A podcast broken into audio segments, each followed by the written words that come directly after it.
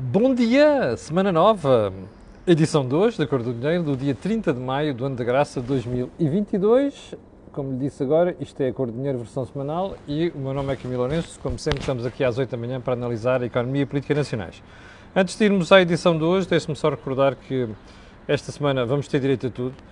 Eu começo por dizer que na sexta-feira, precisamente devido aos compromissos em Braga, eu acabei por não conseguir fazer uh, a conversa improvável com o GP de Farinha. Vamos tentar fazê-la hoje tem a ver com retenções na fonte e toda esta conversa que tem estado a ser uh, criada em torno de quanto é que nós uh, descontamos todos os meses e se isso está errado ou não, de acordo com aquilo que foi o alerta que uh, a Comissão Europeia lançou a Portugal. Um, quero dizer também que o Think Tank vai ter lugar, como sempre, amanhã, pelas 18 horas. Eu, Jorge Marrão e Joaquim Aguiar vamos, um, vamos analisar a semana política e económica. Antes de irmos à edição de hoje também, deixe-me só fazer o disclosure que faço sempre, que é este canal tem uma parceria com a Prozis e, portanto, quando você for ao site fazer compras, atenção, eu tinha deixado de ficar um passatempo para este mês, uh, há umas semanas, não sei se recorda, um, mas dizia eu, quando você for ao site fazer compras, na saída, ali no cupom promocional, escreve Camilo e tem logo um desconto de 10%. Agora sim, período de ordem do dia. CGTP, como sabe, uma das centrais sindicais mais aguerridas mas que esteve muito domada durante cinco anos. Eu, eu desculpa, eu enganei-me na palavra, não é domada, é dopada. Em vez do M, ponha P, dopada de droga. Porque eu só compreendo a estranha placidez das agências DTP nos últimos seis anos, graças a uma dose qualquer de Lexotan ou outra coisa qualquer, que os levou a estar muito sossegadinhos nos últimos seis anos. Fete la liaison. Agora que já acabou a dose de droga, ou seja, o fornecedor de droga disse já chega, estou farto disto, parece que a CCTP acordou. Então a camarada Isabel Camarinha, uh, que é uma pessoa que tem um desligamento muito grande em relação ao mundo real, uh, anunciou este fim de semana que a CGTB prepara uma greve geral, mas que não vai ficar apenas circunscrita ao setor público, vai chegar ao setor privado. Isabel, venha daí essa, venha daí isso. Estamos todos à espera do seu grande empenho e da sua central sindical numa greve geral do setor privado. Oh, Isabel, deixe-me só antecipar-lhe uma coisa. Vai ter uma surpresa desagradável. Se vai conseguir fazer uma greve geral do setor público, eu percebo. Porque este governo, ou melhor, o Dr. António Costa, fez um acordo com o chefe do seu partido, com o Bloco de Esquerda, para entregar a gestão dos transportes metropolitanos de Lisboa e Porto, outra vez, ao Estado. Porque senão, garanto-lhe uma coisa, a sua greve geral ia para o galheiro tanto do setor público como do privado. Portanto, vamos ficar à espera deste grande, deste grande empenho da Isabel Camarinha, numa greve geral uh, nos dois setores, o público e o privado. Bom, se eu me enganar, Isabel Camarinha, cá estarei para pedir desculpa. Se me enganar quanto ao seu fracasso, mas pronto. Ponto seguinte, pergunta a telespectador porque é que não comentei várias coisas na semana passada. Uma delas, um assunto de gravíssima importância, como é esta conversa toda sobre o novo juiz, ou melhor, o novo candidato ao Tribunal Constitucional. O Dr. Almeida Costa, que parece que é um bom jurista, mas que terá feito algumas declarações e tropeçado em algumas declarações que fez ao longo dos últimos tempos.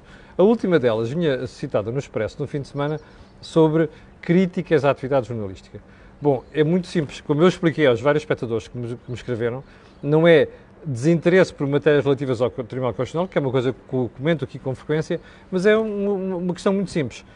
Com tudo o que eu tenho para comentar, que exige exame prévio, eu não vi aquela notícia, até porque era sexta-feira e eu estava até em Braga, e, portanto, on the move, e não conseguia estar a documentar-me de forma uh, eficiente e necessária sobre o assunto.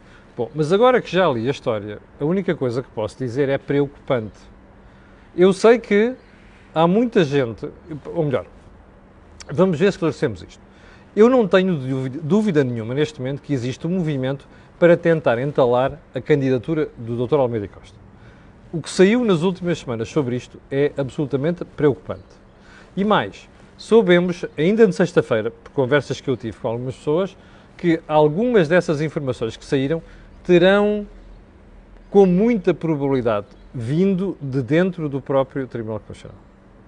Esta informação que eu obtive na sexta-feira não sei se é verdade, mas o detalhe de certas informações que eram cá para fora parece indiciar que foi isso que aconteceu. Bom, se tiver sido isso, é deplorável. Porque repara, o que é que quer dizer esta matéria? Quer dizer que as fugas de informação não acontecem, afinal, só com o Ministério Público e a Polícia Judiciária, não é? A história dos processos que abrem nos jornais, que algumas publicações, até televisões, uh, divulgam ad nauseam. Toda a gente critica isto, mas toda a gente sabe porque é que acontece e como é que acontece. Bom, afinal, parece que isto chega à sacrossanta catedral chamada Tribunal Constitucional. Por outras palavras, o espectador desse lado tem de estar absolutamente preocupado.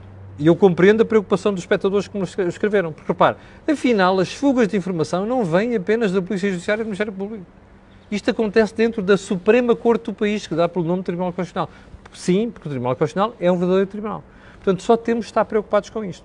Agora, voltando às declarações, e que, nomeadamente na, na área da imprensa e do jornalismo, do Dr. Almeida Costa, eu só posso dizer que se me ponem os pelos de punta, ok? Ao ver algumas coisas que foram escritas, nomeadamente por causa da liberdade de informação. Bom, houve outras matérias também não comentei, mas não temos tempo e não vamos, e vamos passar por cima delas, temos muita coisa nova para falar uh, esta semana. Bom, o ponto seguinte é o que se passou no aeroporto de Lisboa ontem. Eu, os espectadores mais atentos recordar-se-ão de um dia, no final de agosto, salvo erro, acho que foi final de agosto, eu tinha ido a Cabo Verde e quando voltei da Ilha do Sal, aterrei em Lisboa e fiquei numa grande fila. Se você se recorda, naquele dia fiz um, um direto a dizer o quão deplorável, lamentável, vergonhoso e insustentável era termos uma greve do CEF que afeta, afeta o turismo, sobretudo numa altura em que a economia portuguesa estava em recuperação. E ainda está. Ora, parece que ontem voltou a acontecer uma coisa parecida. Não pela greve do CEF, CEF mas por uma jogada entre aspas, administrativa certeira, que foi vamos fazer um plenário no dia em que chega uma porrada de voos a Portugal e nós estamos, somos necessários para controlar quem entra no país. Bom, 4.500 pessoas afetadas. Eu recebi uma mensagem de um espectador, meu amigo, eh, e não só espectador, mas meu amigo, que estava na fila do aeroporto de Lisboa entre essas 4.500 pessoas. E esta pessoa parece que ficou mais de 4 horas à espera entre a chegada do voo e a saída cá para fora. Ao que eu sei, houve gente que esperou mais tempo. Houve gente que esperou dentro dos aviões, porque o, respectivo comandante não deixava colocar as pessoas no terminal, porque o terminal estava, o, perdão, o terminal estava cheio. Bem, eu acho isto inacreditavelmente mau. Para a imagem do CEF, não sei o que é que terá motivado isto. Uma coisa eu sei, o CEF tem razão na forma como o governo, este governo, Dr. António Costa, este quer dizer o anterior, tratou a sua extinção e a tal, sob a capa da reforma. Isto é um país onde cada vez que há uma falha numa instituição, como foi o caso do CEF, eu vi muitas nos últimos tempos, os governos gostam de dizer vamos fazer uma reforma. E neste caso a reforma era extinguir o CEF e criar uma outra coisa qualquer. A história está mal feita, está mal pensada e está mal parida. O a melhor confirmação disto foi o facto do atual Ministro da Administração Interna, o José Luís Carneiro, que, como sabe, é uma pessoa de quem eu gosto e tenho elogiado aqui várias vezes, uh, mas José Luís Carneiro fez um, um, serviço notável, que foi quando chegou ao Ministério, suspendeu a reforma do Dr. Eduardo Cabrita. Bom, se aquilo vai para a frente, eu não, eu, eu, não sei, eu não sei. Agora, uma coisa é certa, se o Ministro suspendeu aquilo e deu mostras de abertura num processo negocial, confesso que não percebo porque é que o CEF fez aquilo. Mas eu que tenho muitos amigos entre os inspectores, quando passo ali naquela, naquele terminal, ainda aconteceu isto na semana passada, quando vim no Moçambique, porque os passaportes no, no, no controle eletrónico às vezes não funcionam, tive que ir a um guichê. E conheço muitos espectadores dentro dos próprios agentes do CEF, que veem a cor do dinheiro. E muitas vezes me comentam, às vezes comentam pessoalmente no aeroporto, às vezes comentam aqui em privado. Ora bem, eu que tenho amigos lá dentro do CEF, compreendo a sua angústia, mas não posso deixar de criticar o que se passou porque isto é impensável. Num país que vive do turismo, num país que precisa dramaticamente de turismo, passar por aquilo que aconteceu ontem é um tiro, é uma bazucada no pé. Bom, ponto, ponto seguinte. Uh, bom, ainda não sei muito bem o que é que o Governo vai fazer, porque ouvi o Gélis Carneiro dizer ontem à noite, ah, já temos um plano B. Eu espero que tenham. E não sei é se o que estão a pensar que vão buscar recursos a outras áreas vai ser suficiente para colmatar este problema. Aguardemos. Bom, um, ehm, último, último ponto do período de ordem do dia eu tenho comentado aqui muito a inflação. Uh, e tenho dito que a inflação está muito relacionada com fatores internos, ou seja, excesso de liquidez dentro da economia europeia. Não é só. Estive a ver as cotações do euro no fim de semana, desde dezembro de 2021 até uh, agora, este mês de maio. O euro já perdeu, em relação ao dólar, 5,6%.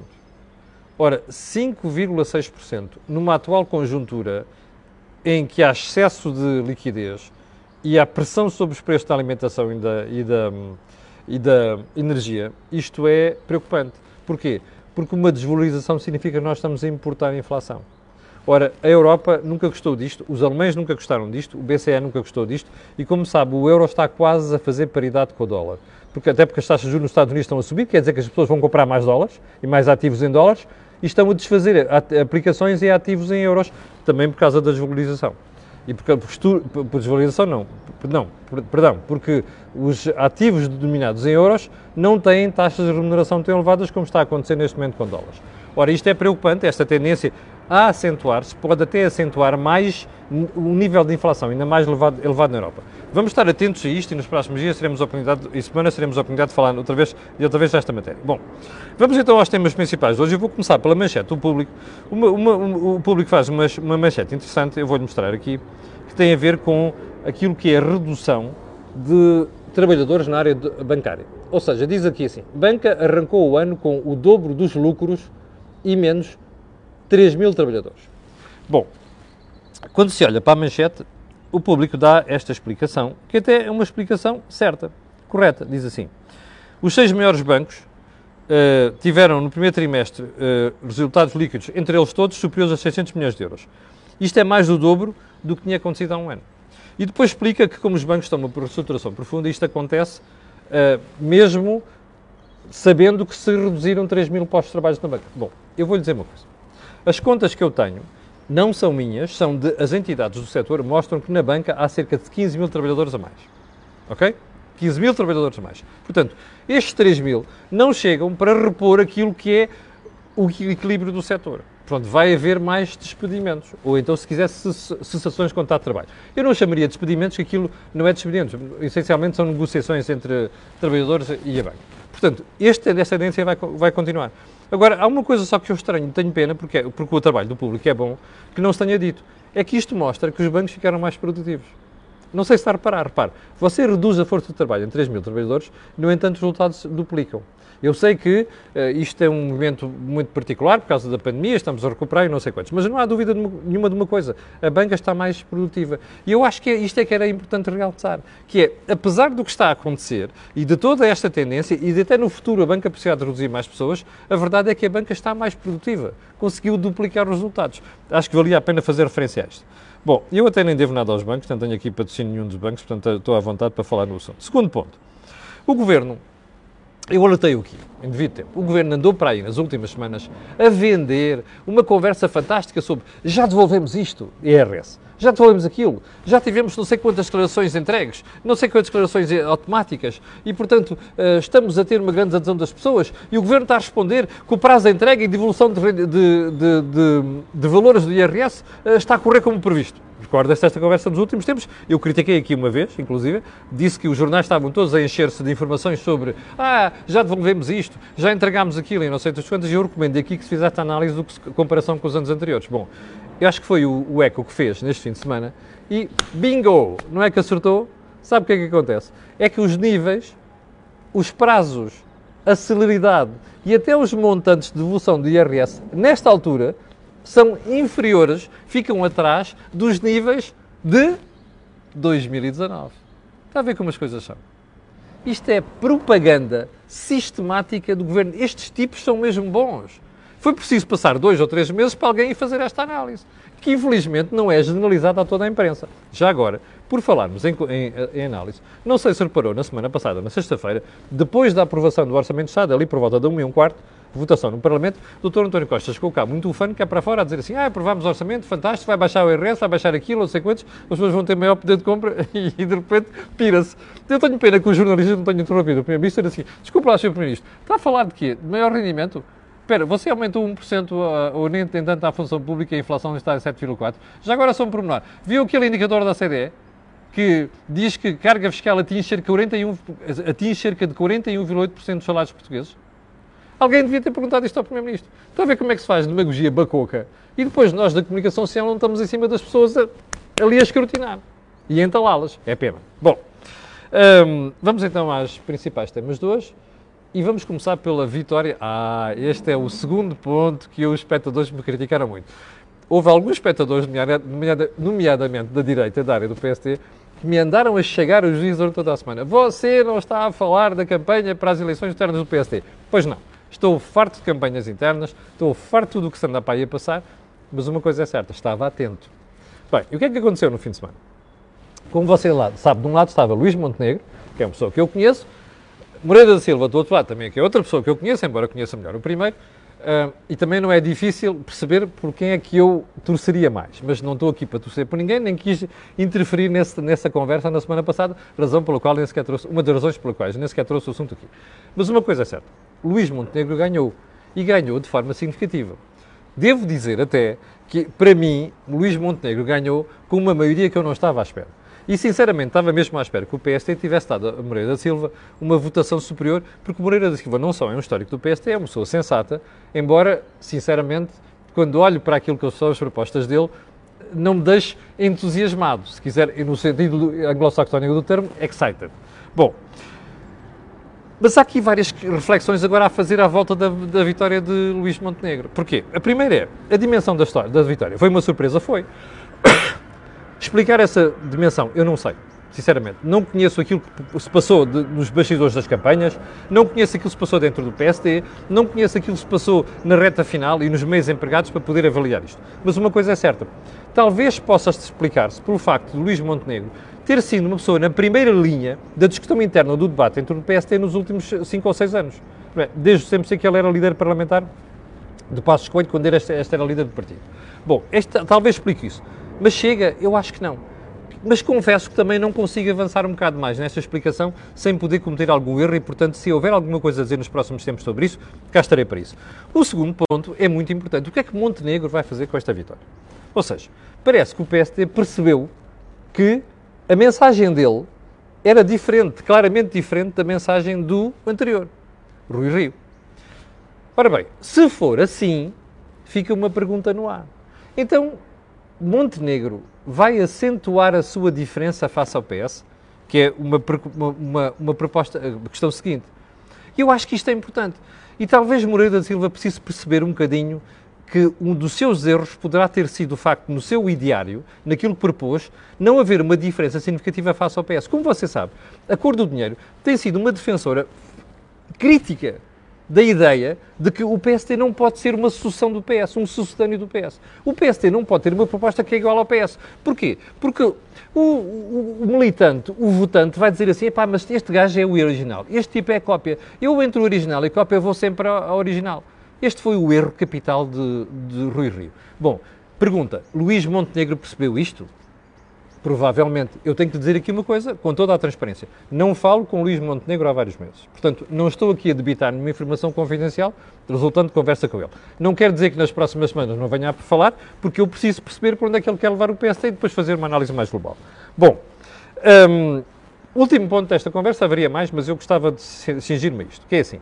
Eu ouvi nas últimas semanas, até ainda na, a propósito de algumas edições do dia, D, muita gente a, dia D, muita gente a comentar o seguinte Bom, isto não vai lá, não é este tipo que não sei quantos vai liderar, não é este tipo que vai ficar, isto vai ser uma liderança uh, transitória e, portanto, há de aparecer um salvador qualquer. Quando os partidos começam com esta conversa, normalmente é o seu afundamento.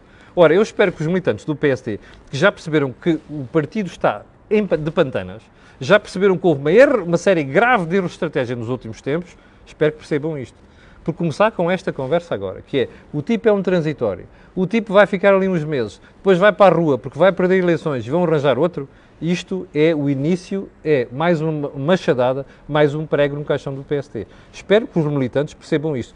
E espero que o Luís Montenegro consiga fazer agora, a partir de agora, aquilo que é afirmar a sua ideia e o seu projeto para captar a confiança dos eleitores. Bom, porque não é bom nada bom que o PS continue sozinho naquilo que é a hegemonia política em Portugal. Segundo ponto demagogia, populismo, falta de vergonha. A partir da quarta-feira desta semana, quem for a umas urgências do hospital deixa de pagar taxa moderadora. Ah, não é assim, pois não? Está ali alguém a dizer, não é assim. Pois não, não é assim. Então vamos lá a esta conversa. A senhora Ministra da Saúde apareceu aqui há umas, há umas semanas com uma conversa estranha sobre epá, vamos acabar com as taxas moderadoras, porque é para proteger as pessoas mais pobres. Eu recordo-me ter falado aqui de uma conversa entre Manuela Freire Leite na CNN de Portugal e a Constância Urbano de Souza, em que a Constância Urbano de Souza uma banhada monumental, lembra-se disso? Então, aqui vamos ao resto da banhada. Primeiro, quem for às urgências, se não vier referenciado de outra instituição, nomeadamente o seu centro de saúde, se chegar lá, paga a taxa moderadora. Sim, senhora. Em que situações é que não paga? Em que, mesmo que não tenha ido a um centro de saúde, chega às urgências e se descobre que, afinal, aquilo é tão grave que a pessoa tem que ficar internada. Só nessa situação é que não paga.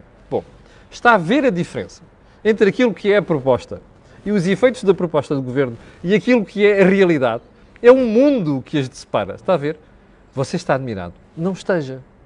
Pergunta: isto faz sentido manter as coisas assim? Faz. As taxas moderadoras são fundamentais. Percebe? Porque dissuadem alguém para ir a uma urgência porque não quer ir a um centro de saúde ou outro sítio qualquer. Ah, você dirá, está bem, mas os centros de saúde estão, estão uh, descapitalizados, entre aspas, de médicos e, e funcionários. É verdade. Mas aqui é que nós devíamos pôr a pressão. Os partidos políticos deviam ter ido atrás desta história da doutora, Mar, doutora Marta Temido. Ela não tem nada de estrutural para mostrar. É uma péssima ministra da Saúde e aparece com estas coisas, com este quick fixes que depois também dá jeito ao Primeiro-Ministro para aparecer com aquela ideia de estamos a proteger os mais pobres. Não estamos nada. Estamos a piorar tudo isto e depois toma-se uma medida que não vai ter efeito nenhum ou vai ter um efeito muito limitado, limitado e as pessoas dizem acabámos com as taxas moderadoras. Isto é a socialista. É uma conversa que dura há seis anos. Não está admirado, pois não? Bom, não esteja. Bom, é populismo uh, da pior espécie. Bom, não sei quantos temos. Ih, 8, 22, 22. Bom, então vamos lá. Um, o governo o Governo, este fim de semana, ou melhor, de 29 de maio de hoje até quarta-feira, logo que é, decorre a feira de Hanover, Hanover Messa. Não sei se você reparou ontem na televisão, nas reportagens, o Sr. Primeiro-Ministro estava lá a tentar capitalizar a presença das empresas na feira de, de Hanover. Os espectadores mais atentos sabem que eu falei disto há pelo menos seis meses, salvo erro, não, há mais de seis meses, salvo erro em setembro do ano passado. Remember? Falei da Hanover Messa. E porquê é que eu falei da Hanover Messa? Porque na altura comparei o investimento que o governo ia fazer naquilo, que eram 3 milhões e meio de euros naquela altura, ficámos a saber ontem que são 4 milhões de euros, pelos jornalistas que lá foram convidados pela, pelo AICEP. E lembra-se quanto é que foi para o pavilhão de Portugal eh, na, na Expo Dubai? 21 milhões de euros. Bom, mas, primeiro, veja a desproporção de meios que se põe num evento onde Portugal é país convidado. Eu realcei isto em setembro do ano passado. Portugal é o país convidado. É raro ter esta distinção. Era uma aposta, um momento fantástico, fazer um grande splash da economia portuguesa, das empresas portuguesas, do conhecimento português, da qualificação de trabalhadores portugueses na Alemanha, que é aquilo que as empresas alemãs fazem, é excelência pela qualificação das pessoas. Bom, os últimos meses ninguém tocou no assunto.